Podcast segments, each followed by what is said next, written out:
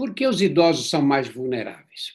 Porque à medida que a idade avança, tudo fica mais velho no organismo, é lógico, né? E o sistema imunológico se torna um pouco mais frágil com a idade. As pessoas ficam mais sensíveis e mais suscetíveis às infecções. No caso do coronavírus, que é uma infecção que não tem nenhum tratamento específico, quer dizer, nós não temos um medicamento para matar o vírus, é o próprio organismo que vai ter que lidar e dar conta dele. É o próprio organismo que vai ter que localizar os vírus e destruí-los através do sistema imunológico.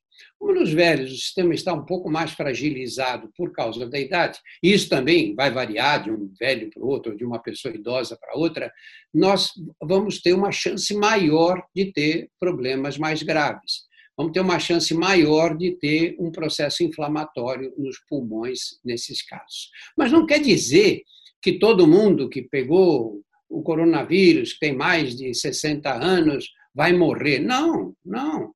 Mesmo entre aqueles que foram para os hospitais, a mortalidade da, da, faixa acima dos 60 anos variou no mundo aí entre os 15% e os 20%. Se fala é muito, lógico, eu também acho muito. Mas também quer dizer que mais de 80% eh, ficaram doentes e se curaram da doença.